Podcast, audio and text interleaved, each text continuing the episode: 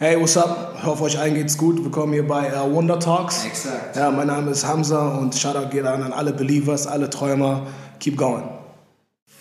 Kurz und knapp, kurz und knapp, so wie wir es manchmal brauchen. Willkommen zu einer neuen Folge Wonder Talk mit mir, Sebastian Munder. Und mit mir, Ann-Kathrin Burche. Und heute mit so einem, ich würde ja schon sagen, mit so einer kleinen Legende, die ähm, sehr ruhig ist und immer im Hintergrund arbeitet. Und da werden wir heute drauf noch zu sprechen kommen, weil ich finde es bei dir so interessant, dass du gar nicht so, du bist ja auf Social Media gar nicht so aktiv, du zeigst gar nicht so, was du gemacht hast, aber trotzdem weiß jeder, alles klar, Hamza, der arbeitet, der schafft.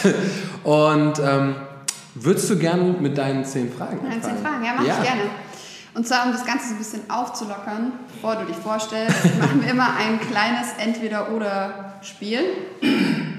Das heißt, ich sage immer zwei Sachen und du sagst aus dem Bauch raus, was gerade besser zu dir passt.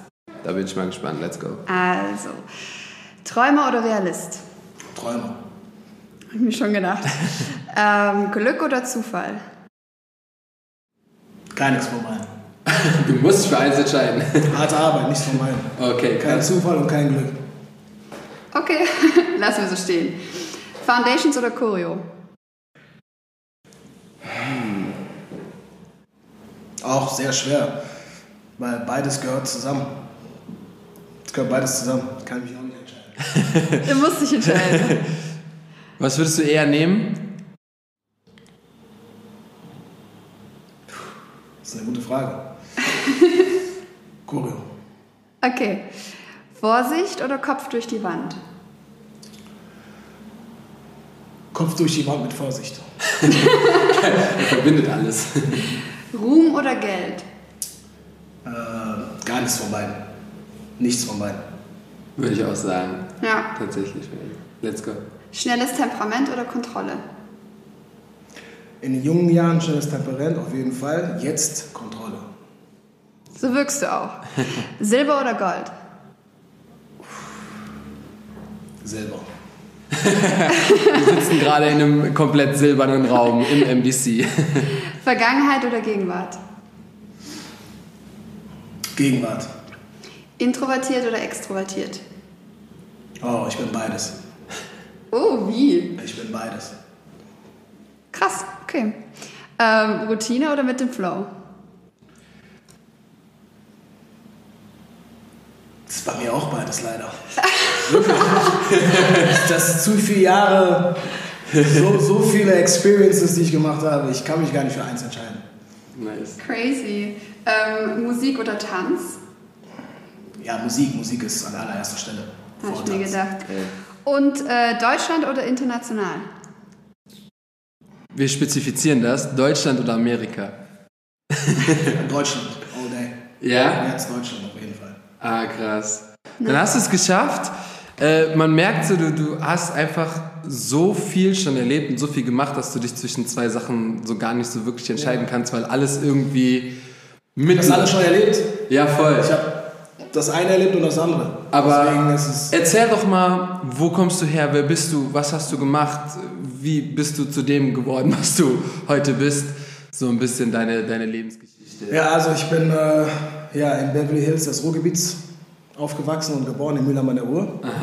1983. Ähm, ja, ganz normal aufgewachsen, Ruhrgebiet-Kind von Gastarbeiterkindern. Äh, hatte eine wunderschöne Kindheit, viele Geschwister, wunderschöne Nachbarn gehabt äh, und war natürlich der größte Michael Jackson-Fan, glaube ich, wie jeder ne, in den 80er, 90er. Geil, geil. Und äh, mein Vater hatte immer diese VHS-Kassetten von Michael Jackson, von den Touren und von den Auftritten. Die haben uns immer angeschaut. Und äh, habe dann halt, halt immer den nachgetanzt, ne, sozusagen. Die ganzen Moves nachgemacht, sich vom Spiegel drehen, sich anzuziehen wie Michael, ne, diesen Geil. Moonwalk zu machen. Ja. Das, was jeder gemacht hat halt. Ne? Auf jeden Fall. Und ähm, ja, das, das war so, äh, das, das war so meine, mein, mein Anfang war, war Michael Jackson, das war mein Anfang. Ja. Und so bist du überhaupt zum Tanzen oder zum, So, so bin ich zum Performen gekommen, Zum zum Performen. Entertainen. äh, geil. Hast du das dann irgendwie auch irgendwem gezeigt oder nur zu Hause für dich? Oder warst du auf einmal schon in der Schule so jemand, der das dann so in präsentieren musste? Ja, in der Schule nicht. Äh, ich war immer, ich war in der Schule tatsächlich sehr, sehr gut. Ja, also ich, aber tatsächlich ist die Schule auch an mir vorbeigegangen. Das heißt, ich wusste in, mit jungen Jahren schon, mit elf oder zwölf, wo ich in der sechsten war, wusste ich schon, was ich machen wollte. Und das war äh, im Entertainment-Bereich. Amerika war noch weit weg, das war noch nicht in meinem Kopf, aber ich wusste, ich wollte in, in, ins TV, ich wollte große Sachen machen. Und deswegen war Schule immer so eine Nebensache, die ist echt an mir vorbeigegangen. Ich habe aber meine Aufgaben alle gemacht. Ich komme nämlich von einer äh, sehr intellektuellen äh, Familie, von meiner Vaterseite, meine Mutter, Vater ist Politiker. Ähm, und ähm, deswegen war Schule bei uns natürlich im Haushalt sehr, sehr wichtig. Mhm, ne? Und Schule hat mir Freiheit gegeben. Das bedeutet, ich war gut in der Schule, ich konnte machen, was ich wollte äh, in meiner Freizeit. Äh, Deswegen war Schule ein, wichtiger, ein wichtiges Werkzeug für mich, äh, meine Sachen machen zu dürfen. Ja, cool. Ne? Aber waren deine Eltern da mit einverstanden, als du gesagt hast, du willst Entertainment machen? Ja, voll. Mein Vater, äh, ähm, wie gesagt, mein Vater ist Politiker, der ähm, kennt sich aus mit großen Reden ne? und ähm, weiß, wie das alles funktioniert, äh, kennt natürlich auch die Schausteller ne? in seinem Bereich ne? äh, und hat das Talent in mir schon gesehen und äh, war voll supportive von mir von Ah, Anfang nice, an. das heißt, ne? die haben dich auch gefördert die ganze Zeit. Die haben mich voll gefördert. Ähm, wie gesagt, Schule war das Wichtigste. Äh, wenn die Schule gut war, konnte ich machen, was ich wollte. Ja. Ja, es gab natürlich Zeiten, äh, wo ich äh, ja, in der Schule nachziehen musste, dann konnte ich nicht so viele Sachen machen. Ne? Das ist ja ganz klar. Aber ansonsten war der Support immer da. Ah, voll gut. Das hatten wir sogar auch schon im, im, im Podcast in ein paar Folgen, wo dann welche gezählt haben, so, es ist kein Problem, wenn ich so viel reise oder so viel mache, wenn ich meinen Eltern bewiesen habe, guck mal, ich kann beides. Ja. Wenn so eine Sache irgendwie schief läuft, dann ist auch immer so, dann ist schwierig, so das Künstlerleben ausleben zu wollen. Äh, Du sagst die ganze Zeit Entertainment-Branche, du hast aber jetzt irgendwie gar nicht, also du hast gar keinen spezifischen Beruf angestrebt, sondern einfach hast gesagt, so du willst irgendwie ins Rampenlicht kommen. Genau, also ich wollte einfach groß raus. Hast- das, das war damals als, als Teenager war das mein Ziel. Geil. Ne? Ähm, ich habe mich auch nicht aufs, aufs Tanzen spezialisiert in dem jungen Alter, wo ich 11 und 12 war, sondern das war einfach für mich Entertainment. Das gehörte alles dazu. Rappen, singen, tanzen, ne? das, das ganze Paket. Und äh, ja, das Ziel war einfach raus. Raus und gesehen werden. Ne? Aber war- Also im jungen Alter. War das für dich klar so Deutschland okay oder wolltest du direkt sagen, nee, das muss die ganze Welt? Nee, am Anfang war es natürlich nur Deutschland. Ja? Äh, aber dann mit 14 oder mit 13 besser gesagt, ähm, gut, ich muss mal ein Jahr zurückgehen.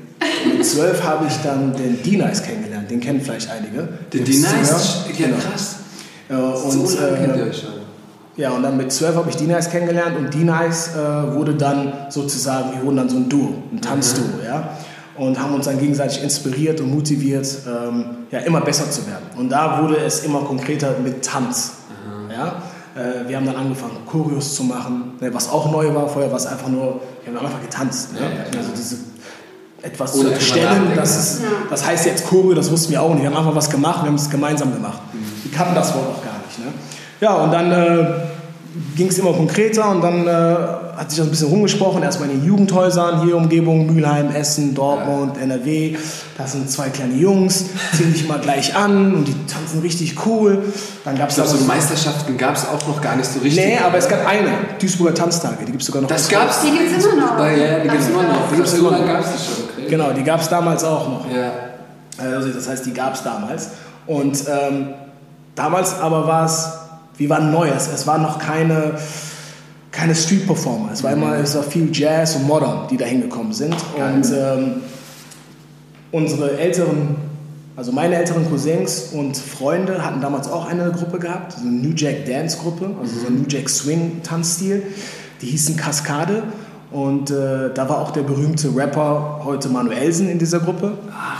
Ähm, und äh, die haben uns gefördert. Manuelsen übrigens mein Nachbar, ich bin mit aufgewachsen, seitdem ich äh, null Jahre bin. Schaut Ja. an dieser Stelle. An Manuelsen.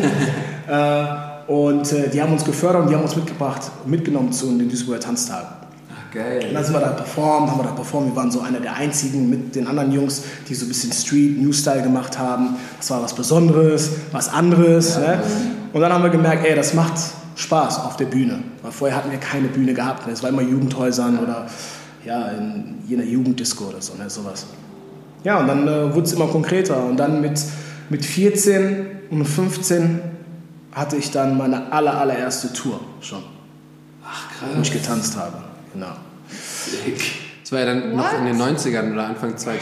Das oder war, das war noch in den, äh, das war 99. Ja, krass. 98 war das. Äh, für ein Mädchen, die hieß äh, French Affair. Die hatte damals einen Hit gehabt, der hieß When I'm walking down the street, my heart goes boom. Das war damals mega Hit. Wenn my heart goes. Ja, doch, doch, doch, doch, doch. 90er Jahre. Ja, ja, Pop. Voll. Ja. Und äh, ja, dann habe ich für die getanzt. Das war meine allererste Tour. Aber richtig bezahlter Job direkt. Genau, das war ein richtig bezahlter Job. Und dann habe ich da gemerkt, warte mal ganz kurz, ich kann damit jetzt Geld verdienen und richtig gutes Geld. Also wenn du 15 bist und du kriegst dann pro Auftritt deine 300 äh, ja, Mark war das. Kinder wissen so, Ja, was für ein Mark. Das war vor dem Euro. ähm, das war natürlich dann, dann ging auch irgendwann eine ganz andere Welt für dich auf. Ne? So, du hast jetzt, okay, du kannst damit Geld verdienen, das ist ja krass. Und wir haben auch die Choreos gemacht. Ja, ah, okay, cool. Aber dafür wurden wir natürlich nicht bezahlt. Das kannten wir man natürlich alles drüber nicht. nachgedacht, ja, Ja, man kannte das nicht. Man geht einfach, ey, wollt ihr für uns tanzen? Auf jeden Fall. Und dann machst du einfach deine Sachen, die du kennst. Ne? Das ist nicht auf den Song choreografiert oder auf die Wörter, auf die, das gab's alles gar nicht. Ist einfach, du tanzt einfach auf dem Beat und that's it. Ähm, und dann von dem Moment an wusste ich, okay, das ist das, was ich machen will. Wo Geil. ich dann äh, gemerkt habe, ich kann damit wirklich Geld verdienen. Ne? Äh, dann hat man äh, sich dann mehr aufs, aufs Tanzen konzentriert sozusagen. Ja, ich kann nicht zu viel ausholen. Ich glaube, so viel Zeit haben wir gar nicht. Ey, alles gut. Alles gut. Es ist mega, es ist mega Also das ist so der. Anfang. Ja, das ist so der Anfang. Und äh, das hat sich ja jetzt so durch die ganzen Jahre immer weiter geschlängelt. Das Interessante bei dir finde ich, ich habe also ich habe vor 15 Jahren angefangen und bin so auch relativ früh in das Social Media Game eingekommen bei Facebook und habe geguckt, wer für wen getanzt hat und so weiter. Das ist ja jetzt noch mal so eine Generation vor mir tatsächlich. Ähm, aber ich fand es ganz interessant, dass ich dich nie wirklich auf dem Schirm gehabt habe, weil das ist das, was ich eben auch gesagt habe. Ich glaube, du hast alles immer so undercover gemacht, aber hast es gemacht. Und das finde ich mega interessant, ohne dass du eine riesen Online-Präsenz hattest, dich trotzdem gut verkauft hast und vermarktet hast und viel gemacht hast. War das schon immer so dein Ding oder wie, wie gehst du damit um? Ja, ich, äh, also um auf deine Generation zu kommen, da war ich schon weg. Also ich habe ja Mhm. Ah, okay. über 14 Jahre in Los Angeles gelebt. Ne? Also dann war ich da schon komplett, deswegen war ich auf deinem, nicht auf deinem Schirm. Ja. Aber die Generation, die mit mir aufgewachsen sind, die wussten schon, was ich mache, wo ich bin Ja, ne? und alles. Ähm, und ich war halt weg, aber mein Motto ist immer noch bis heute, das hast du schon richtig erkannt, ist I work in silent, always. Und ich lasse einfach nur meine Arbeit für mich sprechen. Ich brauche das nicht an eine große Glocke hängen, ne, ähm, um jedem zu zeigen, hey, das MDC hat auch nicht mein Gesicht als Logo. Ja. Ne, oder äh, ich fahre nicht mit dem Auto rum, da ist mein Gesicht drauf oder so. Das ist alles uninteressant. Deswegen sage ich, ich brauche keinen Ruhm, ich brauche auch nicht das Geld. Ich weiß, das, was ich mache und das, was ich kann und das, was ich wiedergebe, ist mein Lohn. Das heißt, wenn ich, wir haben angemacht, MDC habe ich angefangen 2017, das ist jetzt vier Jahre her, ist noch sehr, sehr, sehr jung. Wir sind noch in ganz, ganz kleinen Babyschuhen hier, ne, im äh, Millennium Dance Complex Germany. Aber was wir jetzt schon alles erreicht haben, gemeinsam als, als Familie mit meinem Team, ist unglaublich in den vier Jahren. Ne? Äh, Ich kann mich erinnern, in Köln, also Köln war ja, das war Durststrecke, hier war nichts mehr. Ja. Also ich war gar nichts. Alle waren in Berlin äh, unterwegs und haben ihr Ding gemacht und Köln wurde dann komplett vergessen. Aber Köln habe ich ausgewählt, weil ich hatte in Köln immer sehr, sehr schöne Erinnerungen in mein, als meine Teenagerzeit, weil ich hier viel gemacht habe. Damals gab es viele TV-Shows, die Ja, alle in Köln Köln angesiedelt. Ne? ja. Top of the Pops, äh, Viva Interaktiv. Äh, ach, das gab, es gab so viele Shows, die wir hier gemacht haben. Und Köln habe hab ich immer verbunden mit, mit einer schönen Zeit, ne, Mhm. Entertainment-Zeit. Und deswegen wusste ich, wenn ich zurück nach Deutschland komme, dass ich auf jeden Fall was in Köln machen möchte. Aber jetzt hast du acht Sachen übersprungen. ich will kurz nur, ähm, du warst in L.A. Äh, die ganze Zeit, auch noch vor 2017 oder wann, wann bist du wieder zurück nach Deutschland gekommen? 2016, Ende 2016. Ah, mit der Intention für das MDC oder wie ist das überhaupt entstanden, dass du da quasi der, der Head-Founder bist, wo, der gesagt hat, ich bringe das nach Deutschland? Also ich, hab, äh, ich bin 2002 nach äh, Los Angeles gezogen. Und ähm, meine allererste Anlaufstelle war das Millennium Dance Complex. Ja, okay. Ja, aufgrund des Researches. Damals gab es kein YouTube, damals gab es kein Skype, damals gab es gar nichts. Also Amerika war noch so wie eine neue Welt. Ne? Absolut. Der tiefe Ozean, unentdeckt. Das war, das war Amerika. Amerika war noch, du gehst nach Amerika? Durfst du nicht laut sagen. Ja, das war echt verrückt. Heute ist es ja nur ein Flug. Ja, ja. Jeder geht nach Amerika, ist gar nichts. Aber ich gehe nach LA, ich komme über nächste Woche wieder. Cool. Wenn du jetzt nach LA gehst, musst du erstmal eine Abschiedsfeier, früher musst du eine Abschiedsfeier machen, tausend Freunde einladen, das würdest du nie wiederkommen. Nee, so war das damals. Ja. Damals war es so unglaublich. Ähm, also meine erste Anlaufstelle war das Millennium Dance Complex aufgrund des Researches, weil ich wusste, dass da die ganzen Choreografen sind und unterrichten. Von Ja. damals noch Britney Spears, NSYNC, ähm, Justin Timberlake und wie die alle heißen, Ja. ne, von, von damals, Backstreet Boys und so. Und man wusste auch, dass sie auch da alle trainieren und proben. Und wie ich gerade schon gesagt habe, am Anfang ist, mein Ziel war es, äh, ja, gesehen zu werden. Und ich wusste, dass wenn ich in Deutschland bleibe, mich hier keiner sieht, da wo ich hin möchte. Also muss ich dahin gehen, wo die Leute mich sehen. Deswegen sagte ich auch gerade, es ist kein Glück und kein Zufall, sondern es ist harte, harte Arbeit. Ich, mein Sprichwort, einer meiner Sprichworte, ich kreiere meine eigenen Opportunities. Das heißt, ich bin da hingegangen und habe mich präsentiert. Ich habe nicht auf das Glück gewartet, dass die Backstreet Boys nach Deutschland kommen und mich irgendwo auf der Bühne sagen, hey, den Jungen wollen wir haben. Das war nicht, das, das, das, das ist nicht passiert. Und es ist auch kein Zufall, dass ich irgendwie zufällig in LA gelandet bin und zufällig irgendeiner da war und gesagt, hey, den Jungen will ich haben. Nein, ich bin gezielt zu diesem Platz gegangen, wo alle sind. Ja. Gezielt. Ähm, und habe diesen Weg auf mich genommen. Und äh, die erste Anlaufstelle war das Millennium Dance Komplex. Und das hat mich mit offenen Armen entgegengenommen. Die Leute waren super lieb. Ähm, ich habe äh, die Managerin, die heute immer noch die Managerin ist von dem Laden, die heißt Jin. Äh, das war das allererste Gesicht, was ich gesehen habe in, in LA. Und ähm, ja, die hat mir direkt einen Job gegeben und mein Job war, den Boden zu putzen. Und dann dafür kann ich Free Classes nehmen. Ja? Und das habe ich dann gemacht ein halbes Jahr, bis ich mich dann aufgerappelt habe, andere Sachen gemacht habe äh, und äh, ja, die Classes bezahlen konnte. Und dann ging es so weiter, ging es so weiter. Ich habe jahrelang da trainiert, wurde immer besser. Irgendwann habe ich meine eigene Class bekommen und habe im Millennium äh, sechs Jahre meine eigene Class gehabt. Und erst gegen Ende meiner LA-Zeit, ja, ich will jetzt nicht alles wieder überspringen, aber ich will nur deine Frage beantworten. Ich bin so Kommen wir neugierig. gleich zurück, kommen wir gleich nochmal zurück. Äh, gegen Ende meiner LA-Zeit äh, wusste ich erst, dass ich das Millennium, das was mir so viel gegeben hat, mitnehmen möchte Ah ja, okay. in meine Heimat und den Leuten hier was geben möchte und nicht mit leeren Händen zurück. Das ist die Intention gewesen oder ist immer noch für das Millennium und nicht um irgendwie, keine Ahnung, was anderes zu machen, sondern das Ziel ist einfach, diese Opportunity den Menschen hier zu geben und diesen Ort oder den Ort in, in LA oder was auch immer, die Magic closer zu bringen Ja. mit, mit Deutschland. Ja? Und äh, das war die Intention. Und du hast es ja, ich glaube, du bist dann der, der es am besten weiß, weil du von Anfang an da warst, den Boden geputzt hast, dich hochgearbeitet hast, Class da genommen hast, dann Jobs bekommen hast und immer so weiter. Das heißt, du hast ja die größte Verbundenheit zu dem MDC. Und jetzt macht es auch voll Sinn, dass du das hier äh, hingebracht hast und das so aufbaust, wie du es aufbaust. Richtig. Aber wie krass war bitte, weil wenn ich jetzt rechne, dann müsstest du mit 18, 19 nach LA sein. 18. Mit 18. Wie, wie krass einfach dein Mindset da schon gewesen sein muss, dass du wusstest, du ziehst da hin und du musst wahrscheinlich auch äh, Visum und alles beantragen, Was? weil du ja da arbeiten wolltest. Ja, also ich bin erst, einmal, ich bin erst einmal mit einem Tourist, Touristenvisum hingegangen, drei Monate ganz normal. Ähm, ich komme kurz zu meinem Mindset. Ja, Ja. Mindset habe ich von meinem, von meinem Vater. Also ähm, mein Vater hat uns von frühen Jahren immer gesagt, dass wir alles im Leben schaffen können. Alles. Das ist bei uns ganz groß an den Wänden geschrieben. Ja?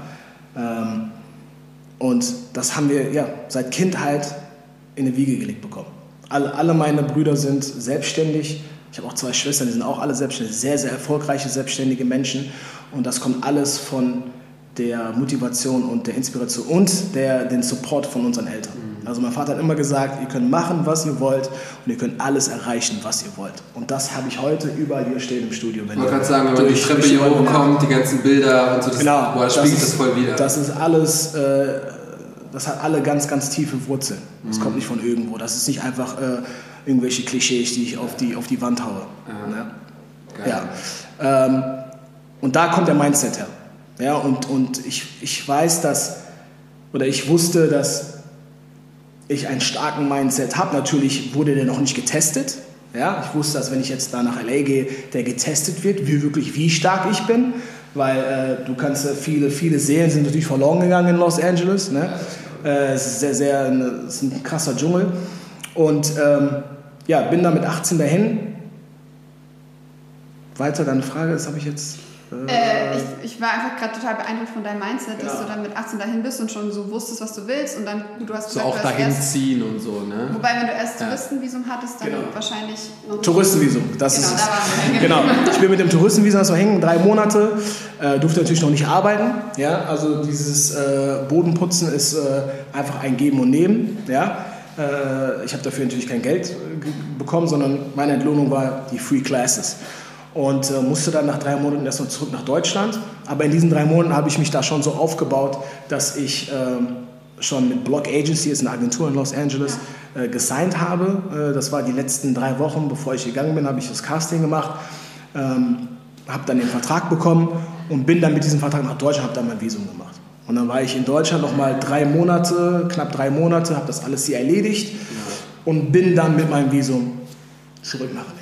Was wahrscheinlich auch Krass. in der Zeit noch ein bisschen einfacher war, als es heute, glaube ich, ist, wenn man sagt, man will Tänzer in LA sein. Also zumindest das, was ich so mitkriege, wie schwer das für manche ist, ein Visum zu kriegen, die teilweise anderthalb Jahre heutzutage mit den ganzen Unterlagen und Green Card ja, und so weiter, boah, ja. Ja, ja äh, also was heißt schwierig äh, oder, oder leichter? Ähm, es ist, also dein Antrag hat äh, ich glaube, heute sind es sieben Punkte oder acht Punkte, die du, die du äh, erreichen musst, mhm. ja, die du haben musst, um dieses Visum zu bekommen.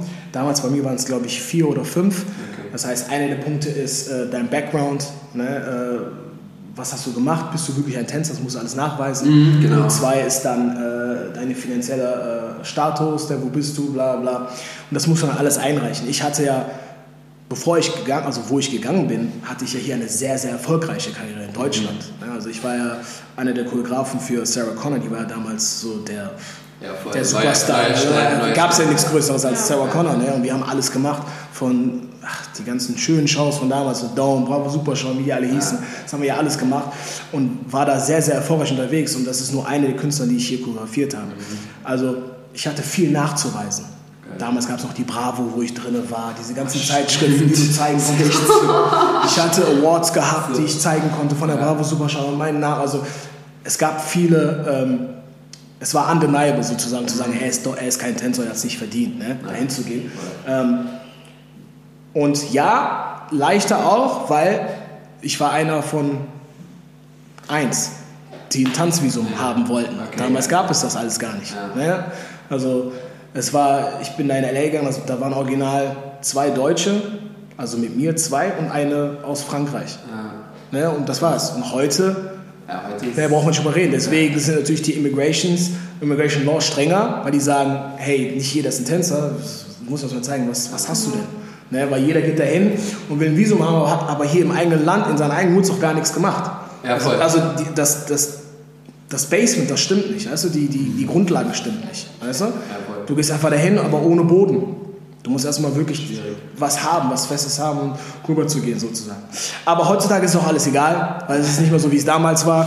Heute kannst du hier erfolgreich sein, da erfolgreich sein, egal wo du bist. Ne? Also die, dieses, dieses, dieses große Los Angeles, äh, Hollywood Glitzer, das ist, äh, ja, wie soll man sagen, verglitzert.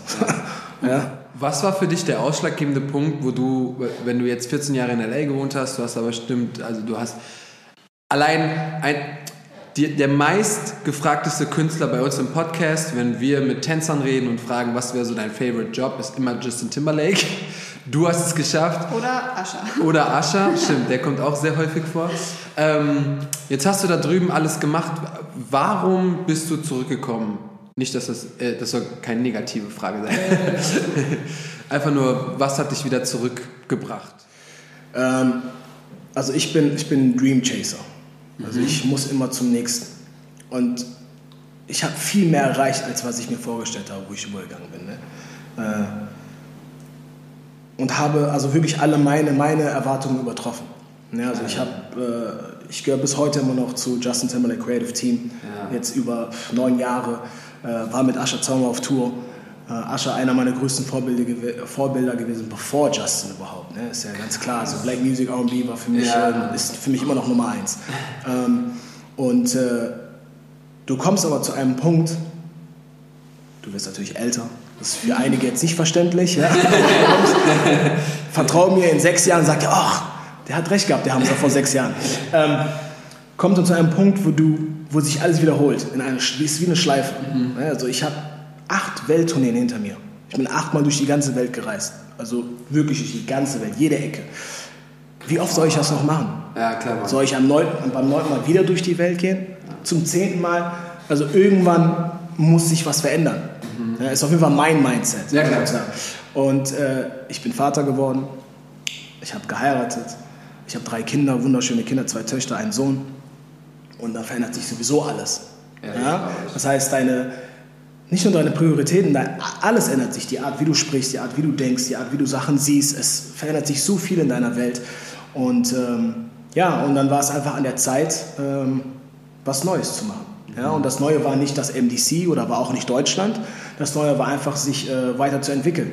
Und äh, Tanz war dann nicht mehr äh, die, äh, die große Liebe für mich, okay. ja, und, sondern die große Liebe war für mich, ähm, etwas zu kreieren, ein Connector zu sein, ein, ein äh, ja, einfach einer zu sein, auf den man sich verlassen kann, der Sachen erledigen kann. Mhm. Und das war immer meine größte Stärke. Meine größte Stärke war nicht das Tanzen, sondern meine größte Stärke war immer das, äh, erst einmal der Wille, dass wenn ich etwas möchte, das auch mache, aber vor allem auch meine, ähm, meine organisatorische ähm, Zuverlässigkeit? Ja, Zuverlässigkeit, etwas wirklich hinzubekommen. Ja. Wenn du mir sagst, hey Hamza, äh, es kann egal was sein, es muss nicht mit Tanzen oder mit Entertainment, du kannst mir sagen, Hamza, ich brauche ein Auto, äh, das und das und das, kannst du mir, wenn ich dir dann sage ja, dann kannst du dir verlassen, dass du das Auto bekommst. Geil. Ob dir das gefällt oder nicht, das ist dann deine Sache. Aber ich besorge dir den Wagen. Und dann ich, da ist der Wagen. Und dann kannst du immer noch entscheiden. Ja, klar.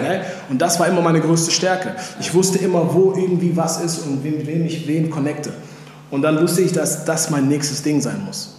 Und äh, ja, so wurde ich dann zum Creative Director und habe dann, äh, Creative Director übrigens bedeutet, äh, für die in Deutschland ist ja kein, kein äh, wie soll man sagen, umgehender äh, Begriff? Begriff hier. Ne?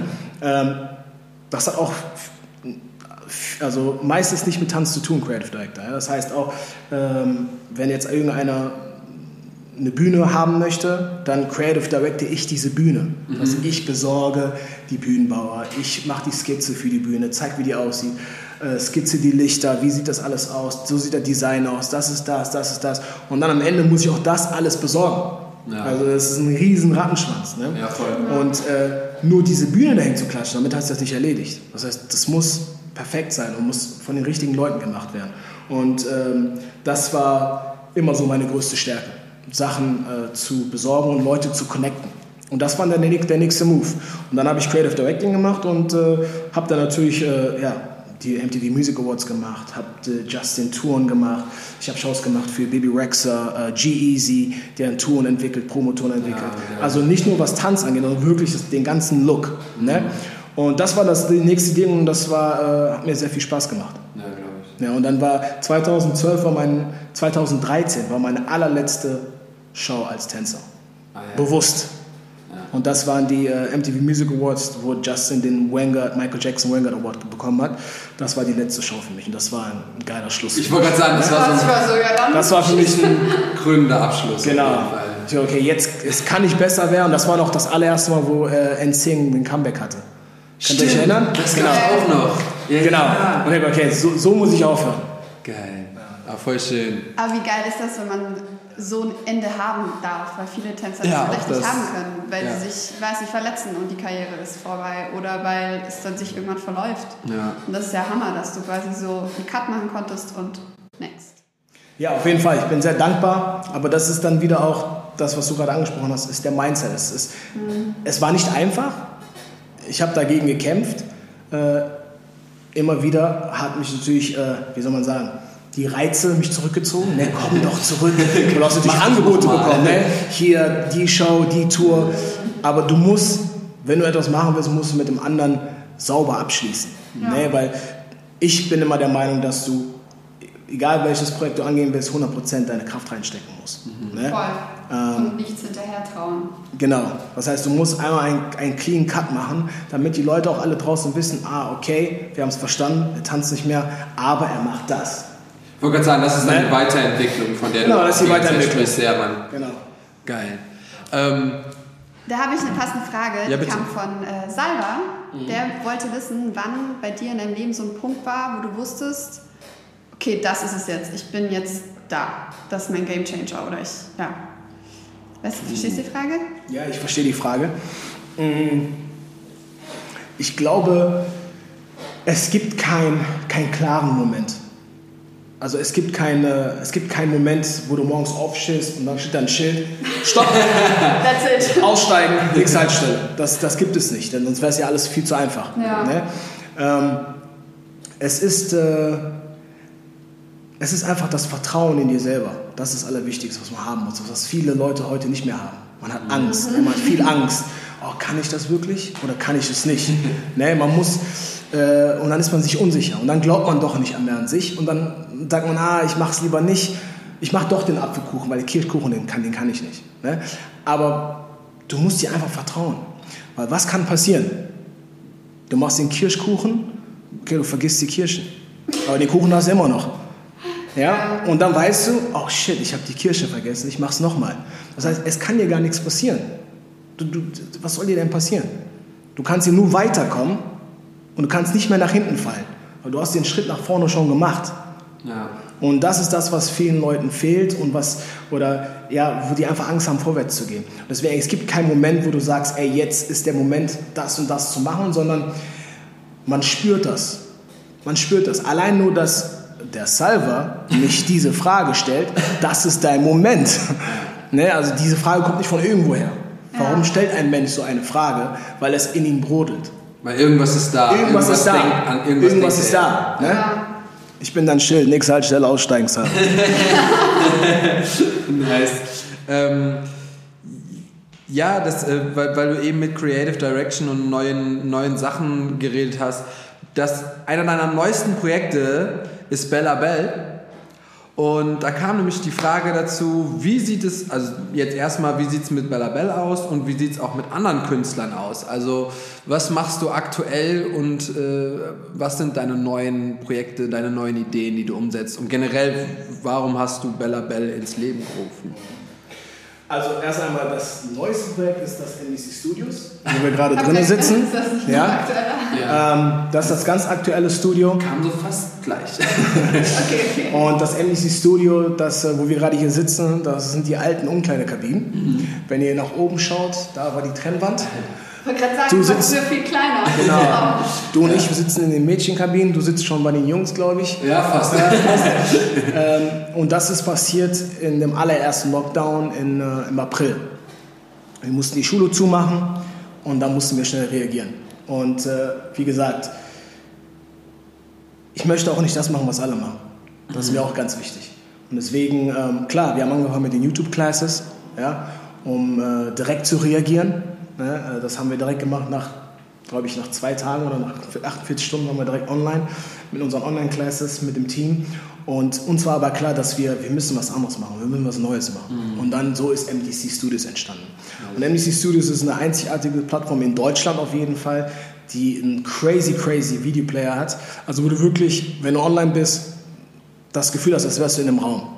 Also du kannst dir von jeder Seite die, die Class angucken, du kannst sie kontrollieren, du kannst sie langsam machen, du kannst sie schnell machen, du kannst die View wechseln, du kannst alles machen mit, mit, mit diesem Videoplayer. Und ähm, das hat lange aber gedauert, weil diesen Videoplayer zu erstellen, ja, da muss erstmal Leute finden, die sowas können.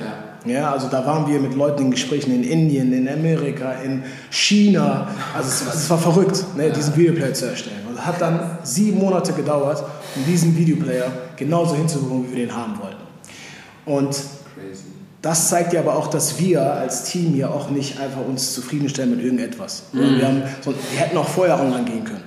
Ne, wir hätten auch direkt im ersten Lockdown sagen können, wir haben jetzt MDC Studios und hier geht mal alle online, aber das war nicht das Ziel. So, dann haben wir es jetzt geschafft und das ist jetzt online seit einem Monat, mhm. MDC Studios. Wir sind, äh, haben so einen Soft-Launch gemacht, um erstmal zu gucken, ob wir damit klarkommen. Ne? Äh, es funktioniert super. Wir haben super, super guten Feedback von den Leuten. Ja, und jetzt kommt, kommt der große Launch bald. Nice. Ja. Wo kann man das finden? www.mdc? mdcstudios.de. Nice. Geil. Check das auf jeden Fall ab. Äh, gerne schauen, gerne mitmachen. Und äh, wird das, also ist es so ein Ding, wo du sagst, das kann auch weiterlaufen, selbst wenn es keinen Lockdown mehr gäbe? Oder das ist unabhängig vom Lockdown. Das ist, MDC Studios ist ein eigenes Ding mhm. und äh, das wird es jetzt die ganzen Jahre lang geben. Das ist für cool. alle Menschen überall. Ja. Wir haben ja viele Gäste von ganz, äh, ganz Europa, ja, äh, Deutschland, Österreich, Schweiz, Italien, was auch immer. Die Plattform ist aber spezialisiert auf den deutschen Markt, also mhm. Deutsch, Österreich, äh, Schweiz. Mhm. Und äh, ja, wir haben auch viele Kunden aus der Schweiz, aus Österreich. Cool. Ja, das, das, heißt, jeder kann dann zum MDC kommen, ohne hierhin fahren zu müssen. Genau, du kannst sie erst nach Hause bringen. Das ist oh, mega. Nice.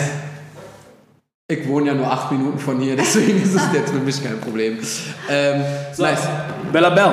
Bella Bell, da war noch die Frage offen. Genau, Bella Bell, äh, also ich habe ja gesagt, ich musste mich weiterentwickeln damals. Exakt, genau. Bin dann in Richtung Creative Directing gegangen. Und Creative Directing hat ja, äh, wie gesagt, viel zu tun mit Sachen organisieren und äh, Leute zusammenbringen. Und mhm. einer der Sachen waren auch äh, Produzenten und Songwriter zusammenbringen und dann diese Songs zu pitchen an Künstler. Da ich ja schon die ganzen Kontakte hatte mit den ganzen Leuten, von Chris, von Justin, von egal wie die alle hießen, äh, war mir ganz schnell klar, ich habe den Kontakt zu diesen Menschen. Was kann ich denen noch mehr bringen als nur Tanzen, Choreografien, Bühnen. Ich so Musik. Also habe ich die Produzenten und die Songwriter zusammengepackt. Wir haben Musik produziert und ich habe das zu den Künstlern gebracht und habe dann A&R-Arbeit gemacht. Also ich mhm. habe Songs verkauft an, der, an deren Plattform. Ja?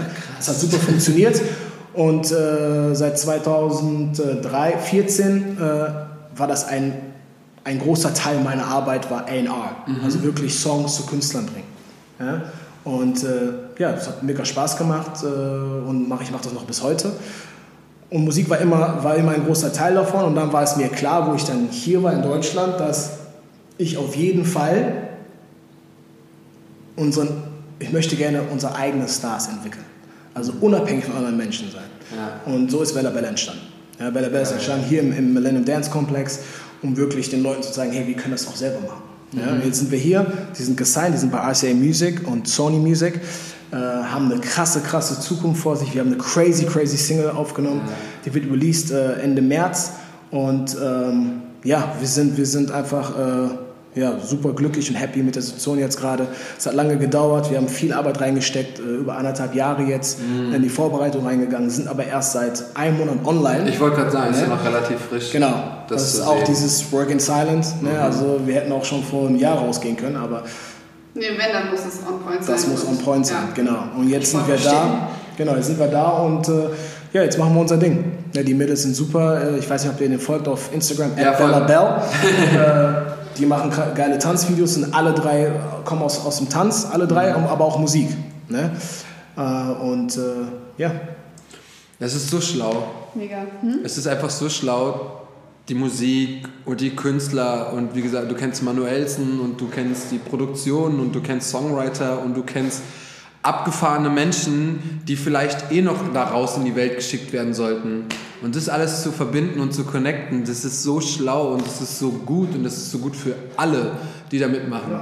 Also nicht, das ist für dich so klar auch gut, aber für die zehn anderen Menschen, mit denen du gleichzeitig irgendwie arbeitest und connectest, ist einfach voll die geile, voll die geile Produktion und voll die geile Linie, die man so fahren kann. Richtig.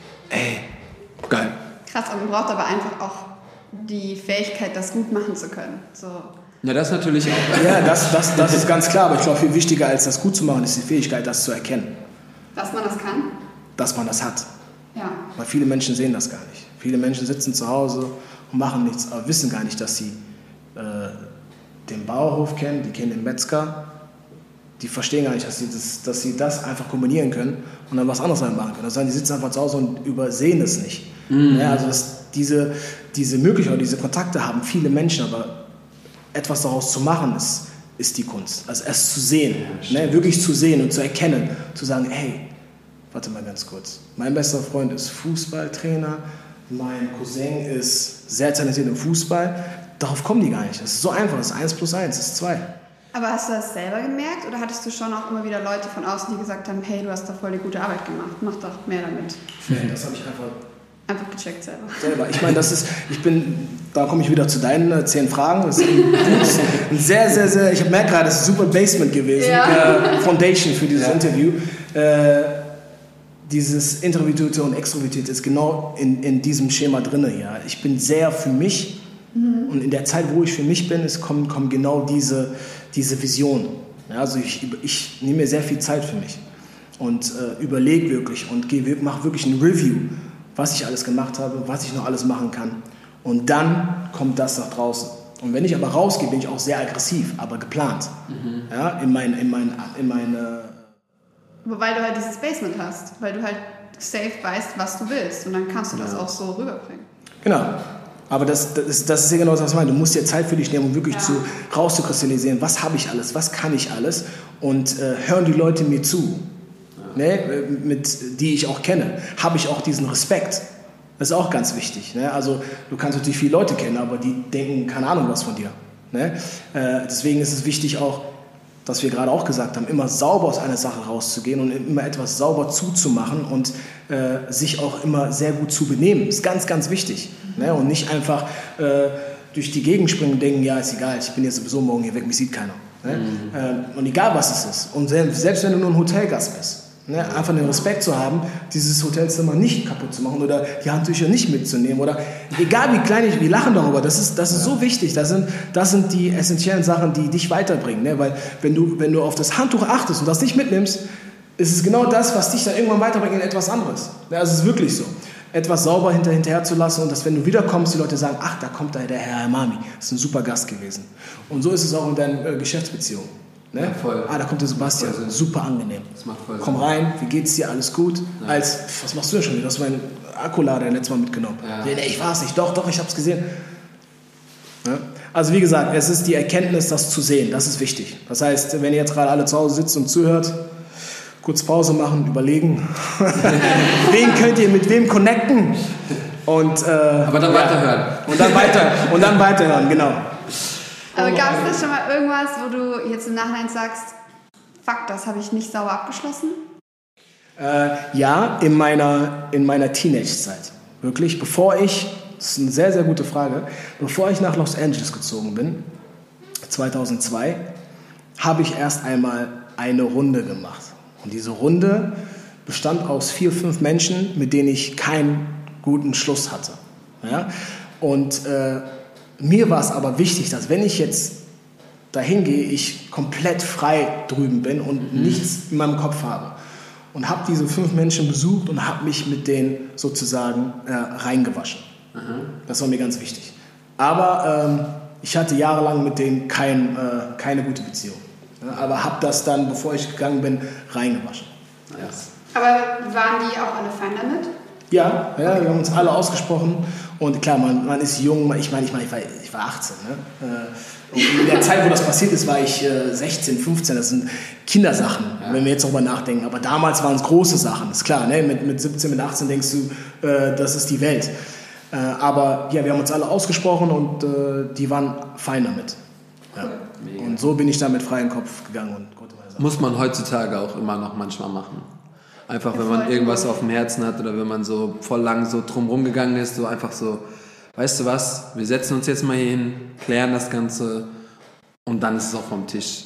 Also es kann einem so belasten bei allem. Bei, Ja, das ist genau, du sagst es, das ist sehr, sehr wichtig, weil wenn du etwas liegen lässt, dann, das wird ja immer größer. Wächst Moos drauf, dann kommen die Pilze, dann kommt ein Baum daraus, das wird immer größer, obwohl das eigentlich nur so ein ganz kleiner Kern war am Anfang. Ne?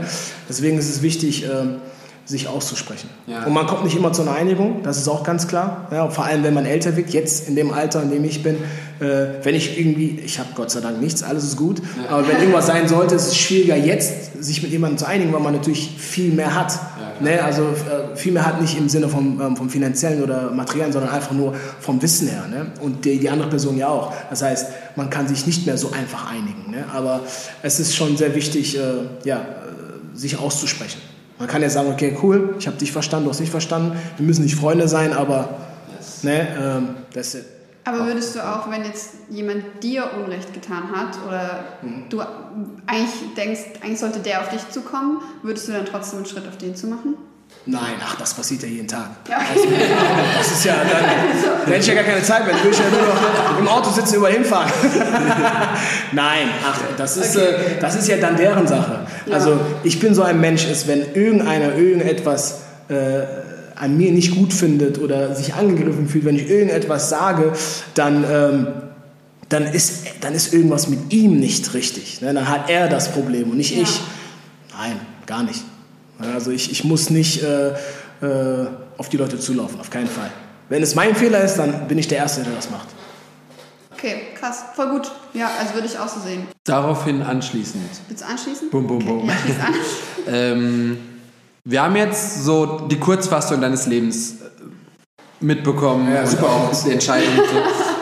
Ähm, Gab es eine Entscheidung, die dir wirklich, wirklich schwer gefallen ist in deinem Leben? Völlig egal bei was.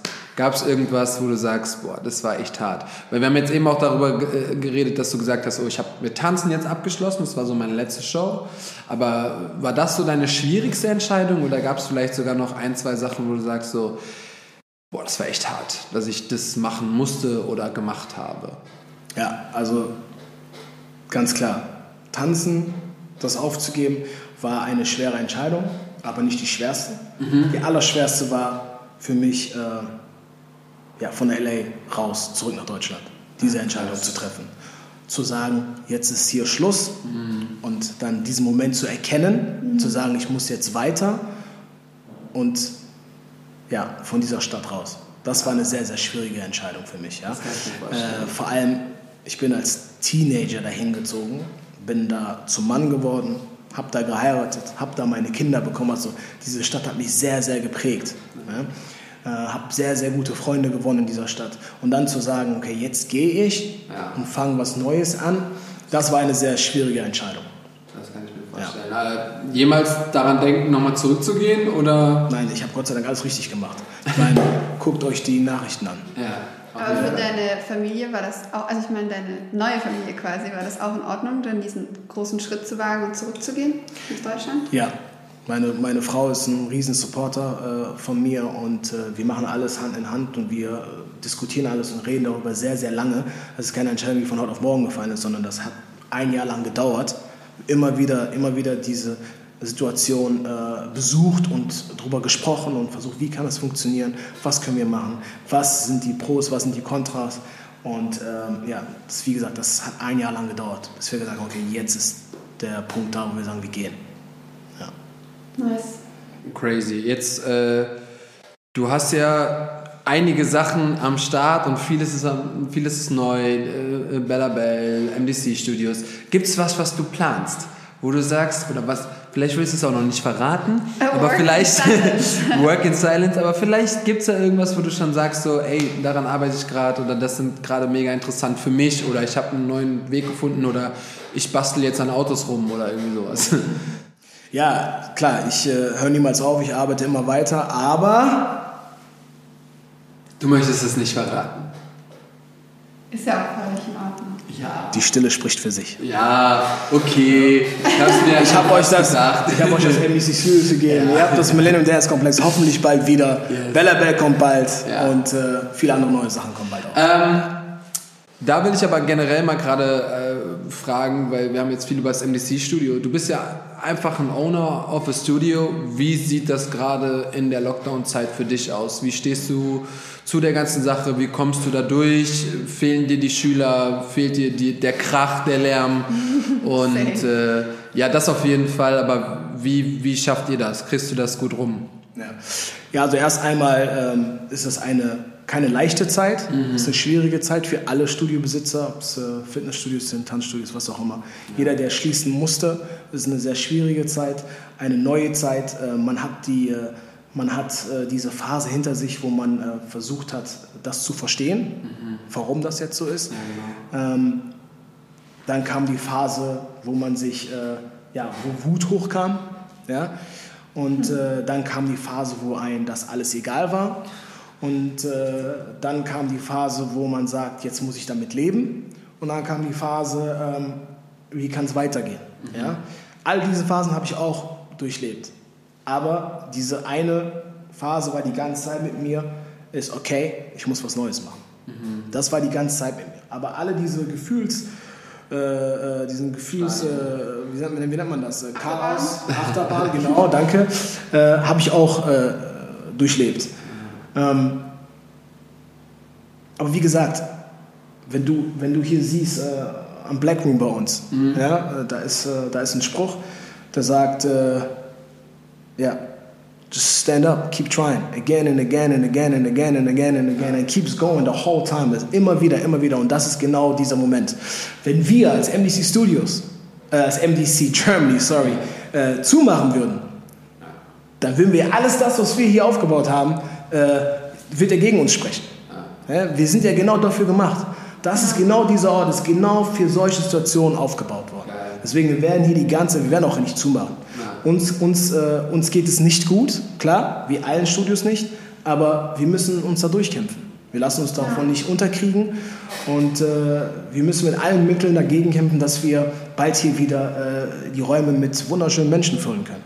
Ne, das ist ja das Allerschönste. Es ist traurig, wenn du hier reinläufst und hier ist nichts. Hier ist es ist leer. Ja. Alles ist leer, der Riesenraum ist leer, in der Lobby ist nichts, du siehst die Kids draußen nicht. Es ist einfach still. Mhm. Ne? Und das ist nicht ein Ort dafür. Dieser Ort ist für Träumer, dieser Ort ist für, für Leute, die äh, ja, an sich selbst glauben. Mhm. Und der muss wieder gefüllt werden mit den Menschen. Ja. Hoffen wir es, dass es irgendwann bald, bald wieder, wieder, dazu kommt. Ja. Keiner kann sagen, wie das sich gerade so wie das gerade so abläuft, wann es weinen wird, ich habe keine Ahnung. Ich kann das auch irgendwie nicht mehr einschätzen. Ich arbeite selber oder wir arbeiten selber in äh, vier Studios und äh, ja, jeder hat so seinen eigenen Weg, um das irgendwie hinzukriegen, aber keiner kann mehr sagen, wie die Zukunft aussieht oder Weil das ist genau das Thema, was wir neu schon mal im Podcast hatten. So, man kann sich fragen, so wozu sollte ich weitermachen? Ja, aber man kann sich genauso fragen, wieso sollte ich aufhören? So, wie viel, wie viel habe ich schon investiert in ja. das, was ich liebe, in meine Leidenschaft? Wie, wie hart habe ich dafür gearbeitet? So, warum soll ich das jetzt aufgeben? Also das kann man immer umdrehen den Gedanken. Das ist äh, das, der Kirschkuchenkonzept. Ja. ja muss wir weitermachen. Jetzt sind die Kirschen weg. Wir haben gerade nur den Kuchen hier, aber die kommen bald wieder. Deswegen, wir müssen einfach weitermachen. Let's go. Ich würde gern, ich weiß nicht, wie du involviert bist, ich würde gern über ein aktuelles Thema reden von gestern. Hau raus. Weil, äh, Hamza, du hast es auch äh, heute geteilt in deiner Story. Äh, habt ihr mitbekommen, was das WDR mal wieder rausgehauen hat? Mhm. Ey, ich glaube, du hast es noch nicht mitbekommen, weil du warst auch nicht so viel online nee. von gestern auf heute. Äh, kurz für die Leute, die das nicht gecheckt haben. Thema Rassismus und alles, was damit zu tun, äh, zu tun hat, ist allgegenwärtig, wird immer wieder besprochen. Und viele, viele Menschen haben sich wirklich, wirklich gut um das Thema gekümmert, haben das wirklich präsent gemacht und ordentlich darüber gesprochen. Und endlich, das, also nicht endlich, das ist sehr, sehr negativ, aber trotzdem seit letztem Jahr, wo das Black Lives Matter so groß war, haben sogar wir uns dazu ähm, entschlossen, haben äh, äh, äh, bekannte Tänzer eingeladen und haben über das Thema gesprochen. Und äh, musst du nicht ran? Das klinge kurz. Und ähm, was macht das öffentliche WDR? Sie bringen Mickey Beisenherz, Thomas Gottschalk, Janine Kunze und Jürgen von Big Brother und die vier quatschen über Rassismus. Da habe ich heute so ein Meme gesehen. Ja, genau. Und äh, ich habe sogar in die Show reingehört und konnte meinen Ohren nicht trauen. Also da wurde so abfällig darüber geredet und zugenickt und zugestimmt, was so ekelhaft war, wo ich selber gesagt habe, so, wir sind kleine Menschen, also AK und Sebastian über Wonderworld, wir haben keine große Reichweite und selbst wir haben uns Gedanken darum gemacht, okay, wir müssen mit Menschen sprechen, die davon betroffen sind, um überhaupt uns eine Meinung bilden zu können.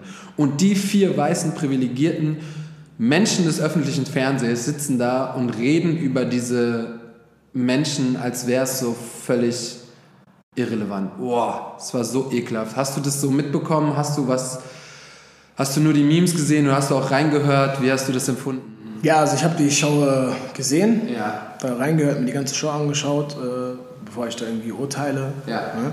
Ich habe auch, auch Und ähm, ja, also erst einmal, die Menschen, die da saßen, das sind jetzt, äh, da sind von ganz weit, da sind keine Rassisten. Ja, also Ja. das sind jetzt keine, die gegen Ausländer sind, oder so, um Gottes Willen. Nee, glaube ich. Alle, die da sitzen, sind in Ordnung, sind super lieb und so.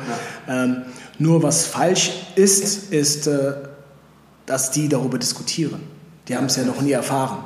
Ne, Das heißt, du kannst das nicht beurteilen. Du kannst es einfach nicht beurteilen. Das ist so, du gehst zum Bäcker und sagst, hey, ich hätte gerne ein Stück Fleisch. Dann sagt der Bäcker, wie? Das ist dasselbe. Das, das, das war diese Talkshow. Ja?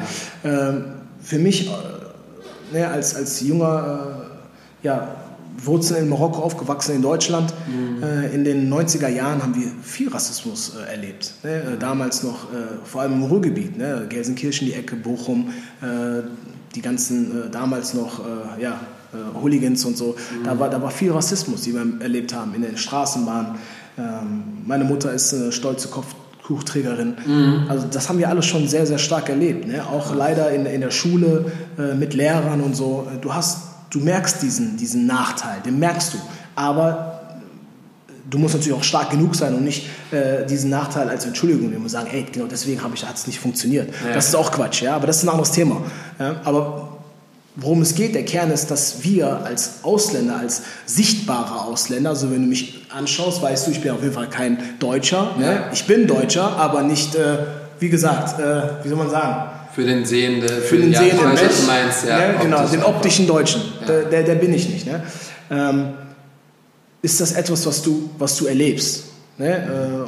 äh, und immer mitbekommst? Heutzutage, es passiert vielleicht, aber ich nehme es gar nicht mehr wahr. Mhm. Ne? Ich stehe da ganz weit drüber. Ne? Und es ist egal, wenn einer irgendwelche Comments haut. Ich bin auch nicht der, der jetzt da hingeht und äh, mit ihm diskutiert. Das macht alles gar keinen Sinn. Nee, aber ich bin einer, der Rassismus auf jeden Fall keine Luft gibt. Also du darfst Rassismus keine Luft geben.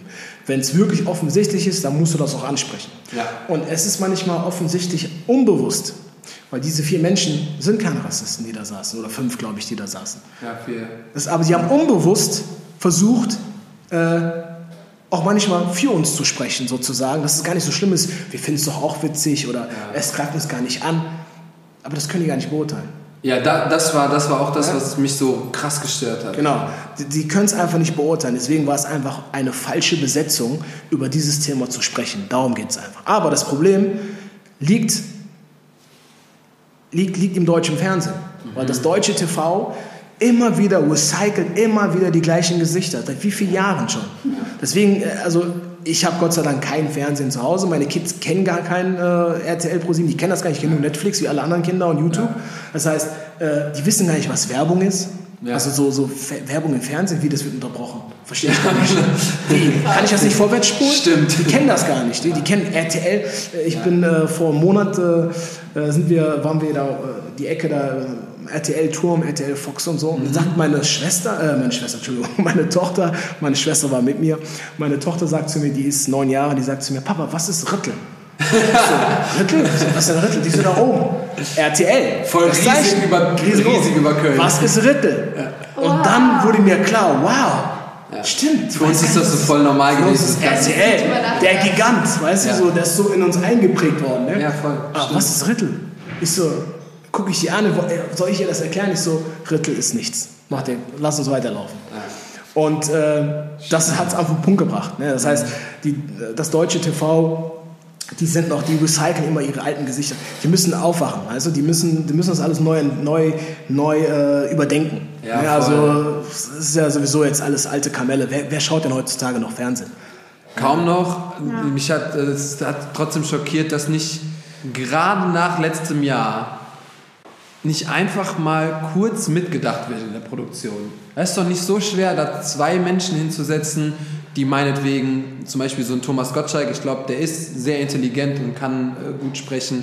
Und dann auch auf jeden Fall zwei Menschen, die auch was dazu sagen können und mit denen dann diskutieren. Dann ist es wieder so auf einer Ebene.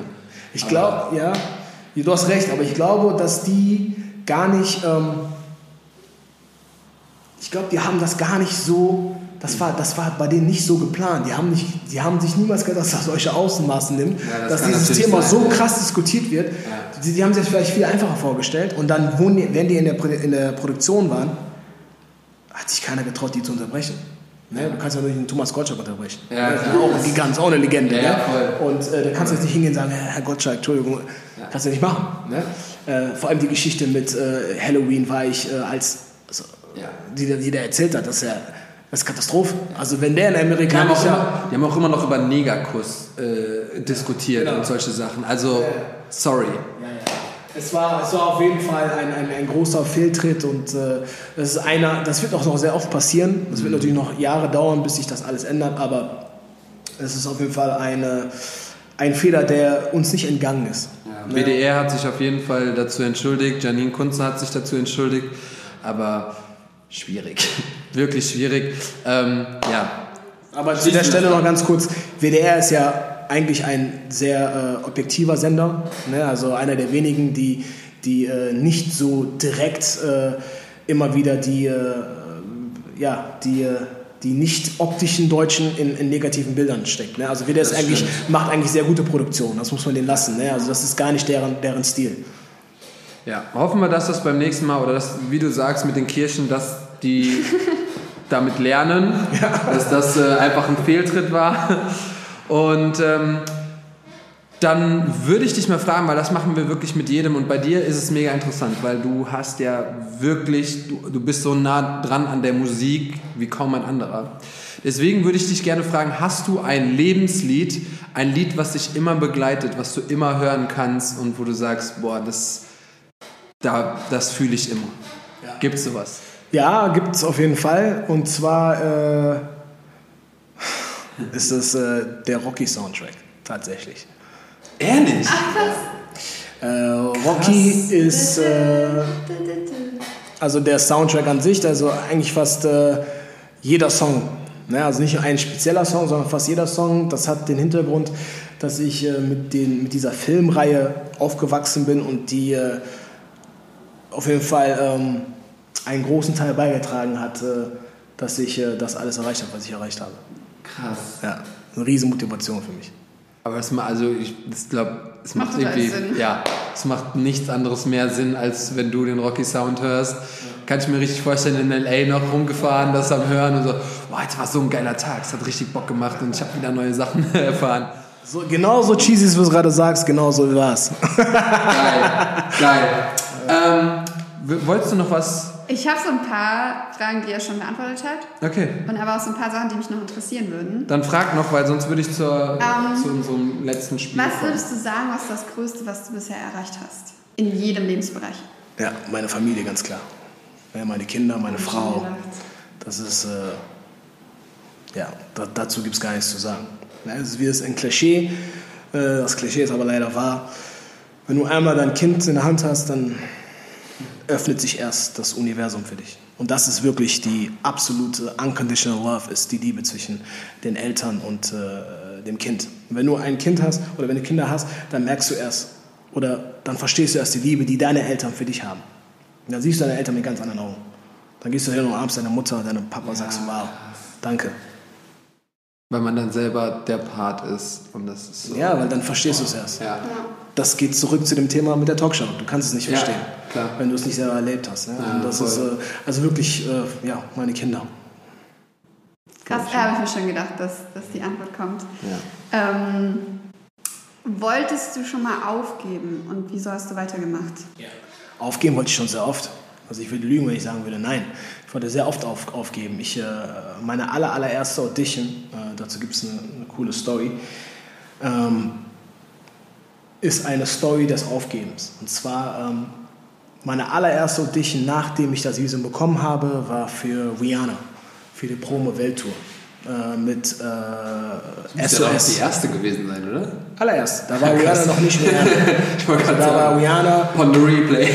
Genau, da war Rihanna noch äh, gehypt in LA. Man kannte die doch gar nicht in Deutschland. Aber man wusste, die kann wahrscheinlich die größte, die nächste, das, das nächste Superstar werden. Oder der nächste Superstar werden.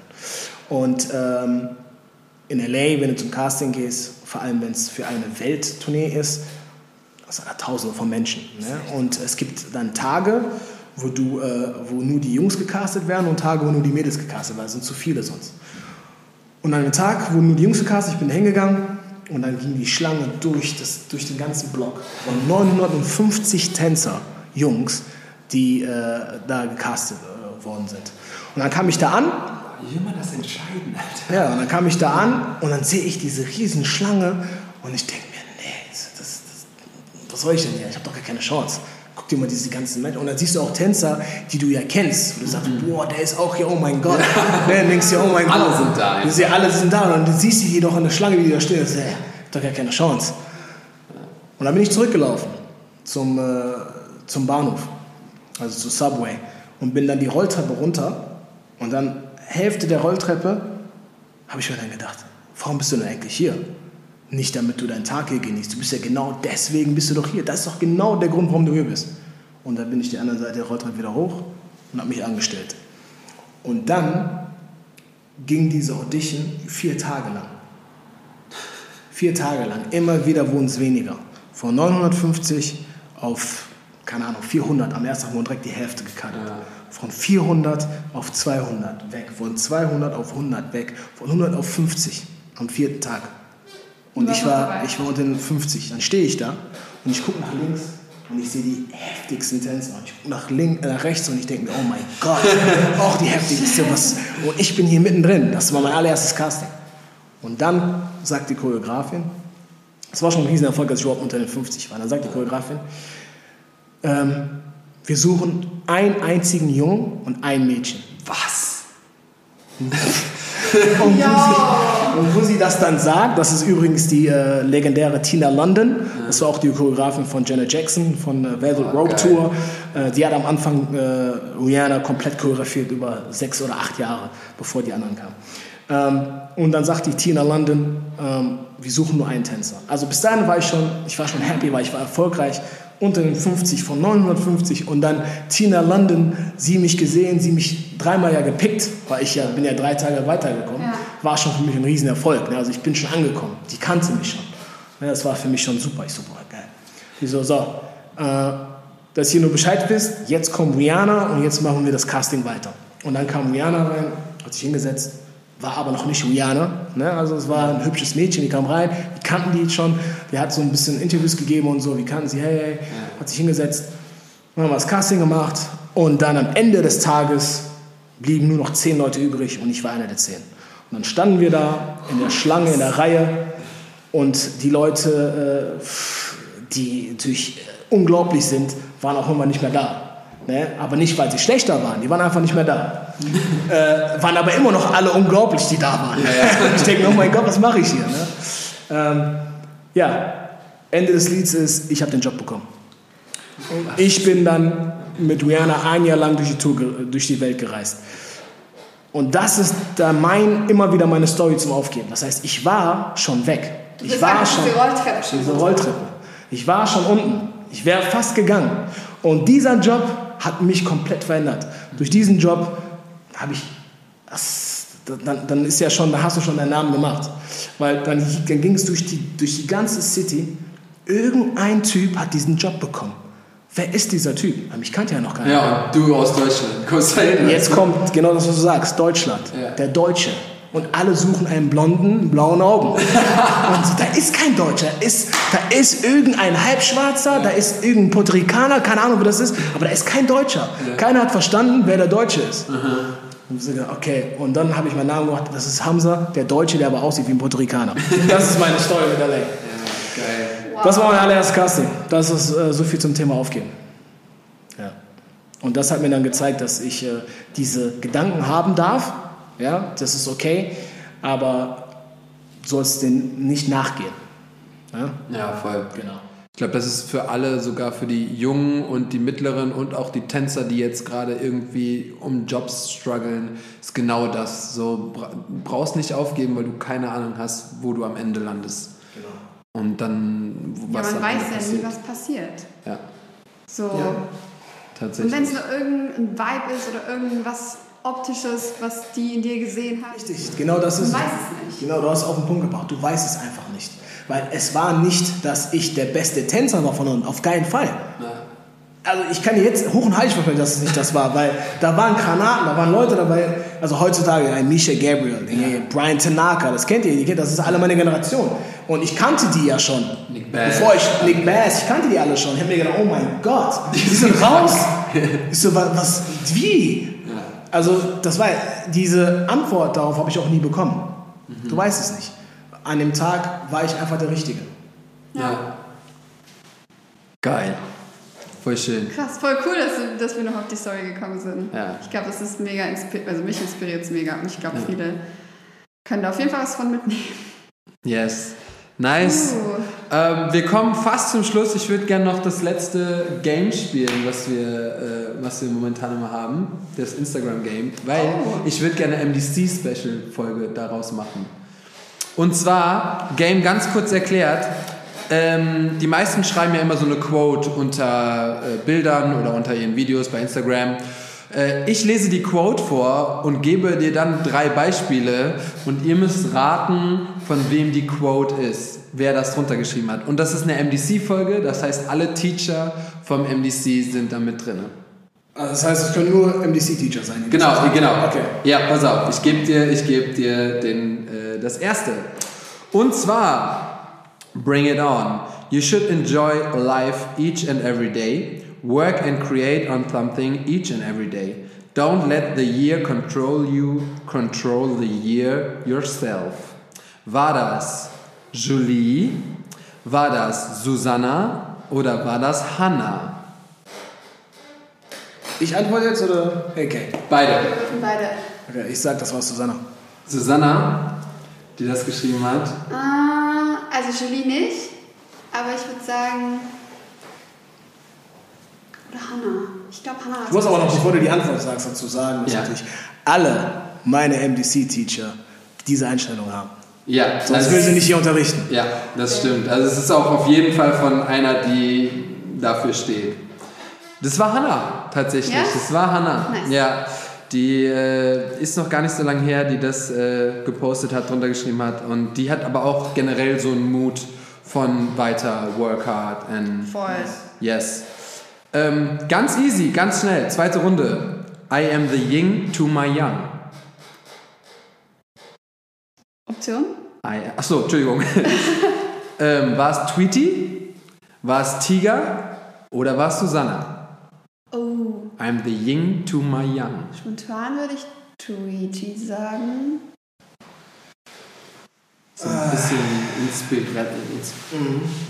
Ying to my Yang, okay. Auf jeden Fall nicht Tiger. Ähm, es könnte Tweety oder Susanna sein, ja. Ähm, Entscheidet euch. ich sag Tweety. Tweety. Ich sage auch Tweety, ja. Es war Susanna, ihr seid heute beide nicht gut. ähm, und zwar, Susanna hat tatsächlich so ein Bild gemacht, wo sie so geblurrt ist und so in sich drin ist. Und das sieht Ah, tatsächlich okay. auch Oh, aus, nice. wie, aus wie Yin Ah, und ja. Yang. Und äh, das passt. Yes. Nice. Nice, geil. Letzte Runde. Und zwar, oh, bisschen, bisschen länger. Understand that I am a reflection of yourself. Your judgment is a mirror of your soul. Make sure you be nice to you. Some random selfie shit. Was war? Some random selfie shit. Okay. War das Katja Morozova? War das Hannah? Oder war das Tweety? Das war. Selfie, würde ich jetzt sagen. Uh, Katja. Das Problem ist, du hast gesagt Selfie Shit. Dieses Wort. Aber Shit ist so mit, mit Sternchen natürlich. Okay, Katja. Ich hätte auch Katja gesagt wegen Selfie. Ihr seid so schlecht. Ja, wirklich? Es war Tweety. es war Tweety. Und das Interessante zu dem Game, ich wollte irgendwelche Jungs nehmen, aber der Salva, der macht, der schreibt nie was drunter. Der Dayan schreibt immer nur so ein Wort Ja, und drunter. Smiley. Und der Fu macht ein Smiley. So, sorry, sorry guys, ich wollte euch nehmen, aber das wäre dann zu hart gewesen. Yes, zum Ende nochmal, aber checkt alle diese Teacher aus, sind alle grandios und äh, alles sehr, sehr, sehr, sehr krasse Charakter. Hamza, vielen, vielen Dank für deine Zeit. Möchtest du der Welt noch irgendwas mitteilen? Möchtest du noch irgendwem was sagen? Möchtest du noch irgendwas loswerden? Kannst du jetzt vor einem Millionen Publikum? Was ich euch mitgeben möchte, ist, ähm, bleibt stark. Das ist eine sehr anstrengende und schwierige Zeit für alle. Mhm. Also nicht nur für euch oder für dich, der jetzt gerade zuhört und äh, da sitzt und nicht mehr weiter weiß, sondern macht wirklich einfach weiter. Das ist alles gut, weil am Ende des Tages, nach jedem einzelnen Sturm, kommt immer die Sonne. Jedes Mal. Das kann ich euch versprechen. Peace. Vielen, vielen Dank. Und das würde ich auch genauso stehen lassen, genauso abschließen, weil das ist das perfekte Ende. es ist perfekt. Vielen, vielen Dank für deine Zeit. Ähm, ja. Checkt auf jeden Fall MDC Studios aus, online. Und äh, Bella Bell auf jeden Fall auch am Start. Hamza ist da überall mit seinen Fingern drin am Rumspielen. Ähm, vielen, vielen Dank, dass ihr auch diese Woche wieder zugehört habt. Und wir sind fast live, denn wir haben heute Montag und in ein paar Stunden geht die Folge online. Ich freue mich schon drauf. Hamza, vielen, vielen Dank. Bleibt ihr auch gesund und wir hören uns nächste Woche. Tschüss. Danke. Peace.